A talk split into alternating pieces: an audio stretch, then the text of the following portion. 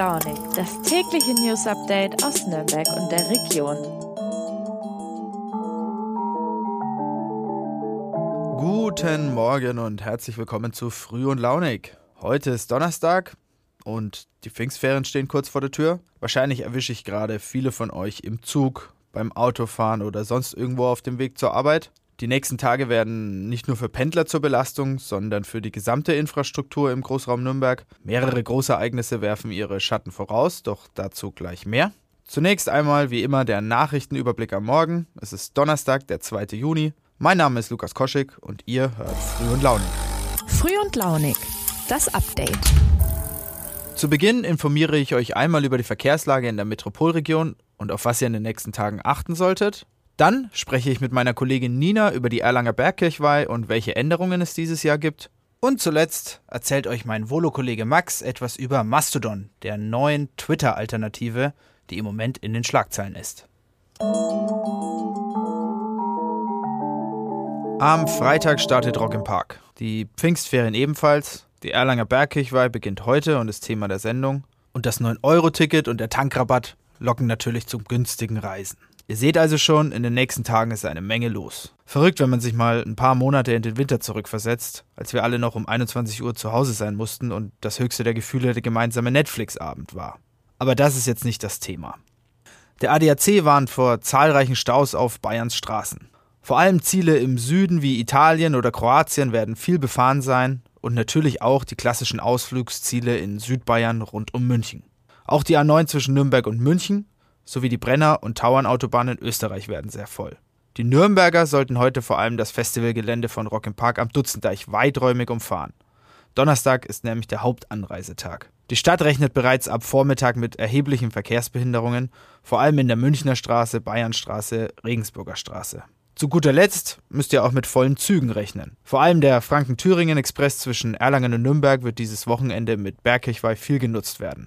Eine Fahrradmitnahme kann da nicht immer garantiert werden, also plant eure Aktivitäten fürs Wochenende gut ein, bringt etwas Zeit mit und bleibt gelassen, wenn es mal etwas länger dauert. Hauptsache, wir können alle wieder raus und das Leben leben. Ich denke, das ist das Wichtigste.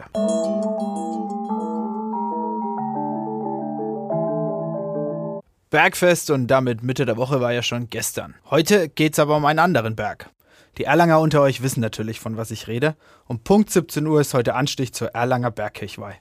Nach zwei Jahren Pause geht's endlich wieder los. Bayerns drittgrößtes Volksfest empfängt in den nächsten zehn Tagen bis zu eine Million Besucher. Im Schatten der Kastanienbäume kann man dann auf den Kellern die ein oder andere Maß Bier Kitzmann oder auch Steinbachbräu genießen und sich einfach mal treiben lassen mit der Menge.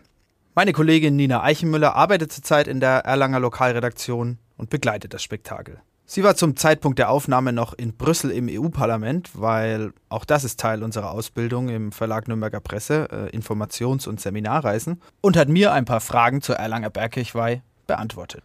Nina, erzähl doch mal, was gibt es denn für Neuerungen vom Berg? Gibt es noch Corona-Einschränkungen? Was hat sich in den zwei Jahren Pause während der Pandemie getan? Wie sieht es mit den Schaustellern aus? Ja, endlich startet nach zwei Jahren wieder die Bergkirchweih in Erlangen und es gibt tatsächlich ein paar Neuerungen, weil nämlich leider einige Schaustellerinnen und Schausteller dieses Jahr nicht mehr dabei sind, weil sie durch die Pandemie ihren Beruf leider nicht mehr ausüben können. Es gibt dafür aber auch ein paar neue Buden und Fahrgeschäfte und genau, das könnt ihr mal nachlesen. Auf nordbayern.de und nn.de haben wir das zusammengefasst und Corona-technisch gibt es eigentlich gar keine Einschränkungen. Also die Bergkirchweih findet genauso statt, wie man es von vor der Pandemie kennt. Keine Masken, kein 2G, eigentlich gar keine Einschränkungen. Man sollte sich lediglich zu Hause vorher testen. Und wenn man sich krank fühlt, natürlich zu Hause bleiben. Jetzt sehnen sich ja nach so einer langen Zeit viele nach Party und raus und einfach leben. Dann gibt es noch das 9-Euro-Ticket und es ist verlängertes Wochenende. Rechnen denn die Veranstalter mit einem Ansturm? Ja, viele freuen sich natürlich schon, dass es jetzt das 9-Euro-Ticket gibt und haben auch schon angekündigt, gerade aus Nürnberg und Vorheim, jetzt öfter auf den Berg zu kommen, weil man eben so günstig im Grunde wie noch nie zuvor zur Bergkirchweih kommen kann. Deswegen rechnen die auf jeden Fall mit einem Ansturm. Aber die Deutsche Bahn hat sogar schon vorgesorgt und Zusatzzüge ähm, bereitgestellt und Sicherheitspersonal. Und sogar das Krankenhaus und die Polizei rechnen mit sehr vielen Besuchern dieses Jahr und haben sich schon darauf eingestellt. Jetzt habe ich mir sagen lassen, dass das Musikkonzept dieses Jahr ein bisschen verändert werden soll. Ähm, weißt du mehr dazu? Ja, das Musikkonzept soll dieses Jahr ein bisschen anders sein. Das liegt daran, dass die Stadt Erlangen die Bergkirchweih wieder mehr zu einem Familienfest machen will und weniger zu so einer Partymeile, wie es ja schon in den letzten Jahren ähm, so war. Und das Konzept ist das, dass zwischen den Live-Auftritten längere Pausen sind. Also gerade so an den besucherstarken Tagen am Wochenende gibt es zwischendrin immer so eine halbe Stunde Pause, damit dann eben nicht so eine richtige Partystimmung aufkommt. Ob das so klappen kann, ist fraglich, aber das ist zumindest das Konzept. Das beliebte Schächtner Festzelt gibt es ja dieses Jahr, glaube ich, nicht. Ähm, warum ist das denn so und gibt es Alternativen? Ja, das Festzelt soll es tatsächlich dieses Jahr nicht mehr geben. Das liegt aber weniger an Corona oder der Partystimmung oder ähnlichem, sondern mehr daran, dass ähm, sie kein Personal gefunden haben, um das Zelt zu betreiben. Ähm, als Alternative gibt es aber die Kidsmann Talstation dieses Jahr. Also unter den Weinreben und so sind Sitzplätze und da gibt es nochmal extra kleine Fahrgeschäfte für die Kinder und noch extra Essensbuden. Also ist nochmal quasi so eine abgesonderte Ecke am Berg, in der dieses Jahr auch nochmal ein bisschen was los sein wird. So, und zu guter Letzt natürlich die wichtigste Frage. Was kostet denn die Mons? Tja, ja, so wie alles im Moment ist auch das Bier auf der Bergkirchweih teurer geworden und ist in diesem Jahr so teuer wie nie zuvor. Eine Maß Bier kriegt man dieses Jahr an der Erlanger Bergkirchweih für 11,50 Euro. Also Nauf auf den Berg, wie der Frank gesagt. Vielen Dank dir, Nina. Alle weiteren Informationen sowie die Links zu den angesprochenen Artikeln findet ihr natürlich wie immer in den Show Notes.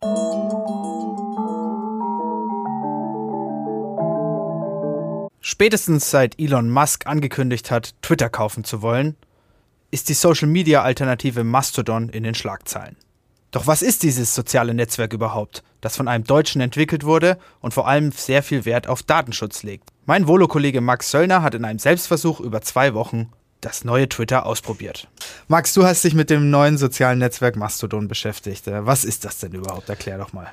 Genau, ja, Mastodon, das ist am ehesten vergleichbar mit Twitter, würde ich sagen. Also da geht es um Kurznachrichten, viel um Text. Bilder, Videos sind natürlich auch möglich, aber am ehesten Twitter, würde ich sagen, ist so das Vergleichbare. Und das hat schon 2016 ein deutscher Softwareentwickler ins Leben gerufen. Äh, damals schon, weil er auch befürchtet hatte oder weil im Raum stand, dass ein umstrittener Milliardär vielleicht Twitter übernehmen könnte. Und er hat es da so als, als Alternative etabliert und es ähnelt so, wenn man es im Alltag benutzt, ein bisschen Twitter. Also es funktioniert auch viel über Hashtags zum Beispiel, aber was dann so dahinter steckt, ist doch ganz schön anders. Also da gibt es nicht irgendwie ein zentrales Technikunternehmen, das das als Produkt anbietet, sondern es gibt verschiedene Server, auf denen Leute unterwegs sind, die auch von verschiedenen betrieben werden. Es ist quasi ein dezentrales Netzwerk, wo es nicht irgendwie so die eine Person oder das eine Unternehmen gibt, das da irgendwie den Ton Ton angibt. Ja. Ist das dann auch der größte Unterschied zu den herkömmlichen sozialen Netzwerken, die es schon gibt? Würde ich sagen, ja, auf jeden Fall. Also genau dieses, man muss auch beim Anmelden zum Beispiel, muss man sich erstmal überlegen, in welcher Gemeinschaft, die so einen Server von Mastodon betreibt, möchte ich denn, wo möchte ich denn meinen Account eröffnen? Die gute Nachricht aber ist dann, die Kommunikation ist nicht auf diese Gemeinschaft beschränkt. Also wenn ich das ist so ein bisschen, kann man sich vorstellen, wie bei E-Mail vielleicht auch. Da kann ich ja auch, wenn ich eine GMX-Adresse habe, trotzdem mit Leuten schreiben, die zum Beispiel bei T-Online sind. Ne? Also da tut ja auch sozusagen der Provider, wo ich meine E-Mail habe, nicht bestimmen, mit wem ich schreiben kann. Jetzt hast du schon gesagt, es stammt von einem deutschen Entwickler. Weißt du ein bisschen mehr noch zu den Köpfen dahinter? Nee, tatsächlich, also über ihn weiß ich jetzt nicht so viel mehr, nee. Und ansonsten ja, also diese verschiedenen Gemeinschaften, die werden mal von Vereinen betrieben, mal von Einzelpersonen. Der Bund betreibt inzwischen auch einen eigenen Mastodon-Server, eine eigene Mastodon-Gemeinschaft für Behörden, also für verschiedene Ministerien, die sich da registrieren können. Das sind wirklich eben auch, weil es dezentral ist, ganz unterschiedliche Leute und Genau, da gibt es nicht irgendwie jetzt die eine Führungsebene oder der eine enge Kreis an Menschen, die dahinter stecken. Okay, und ähm, hast du auch mal geguckt, wer jetzt speziell aus unserer Region, also Nürnberg, Franken, vertreten ist? Mhm. Ja, also tatsächlich muss man schon ganz klar sagen, es ist noch nicht vergleichbar mit Twitter, einfach von der Menge. Also es gibt so einen Bot, der zählt welt weltweit aktuell derzeit circa 5 Millionen registrierte Mastodon-User. Und zum Vergleich bei Twitter wird die Zahl der, ich glaube, täglich aktiven Nutzerinnen und Nutzer so mit über 200 Millionen angegeben. Und dementsprechend, das wirkt sich dann natürlich gerade, wenn man im Regionalen vor Ort schaut, auch aus. Also bei Twitter sind ja schon zum Beispiel der Nürnberger Oberbürgermeister oder auch viele Behörden wie die Polizei, die Feuerwehr und so weiter. Diese Netz, die habe ich alle bei Mastodon nicht gefunden. Wer zum Beispiel schon da ist, das Staatstheater könnte man nennen, das ist dort. Oder auch natürlich klar, dass Mastodon natürlich erstmal auch datenschutzaffinere Menschen anzieht. Also zum Beispiel eine Linux User Group habe ich noch gefunden.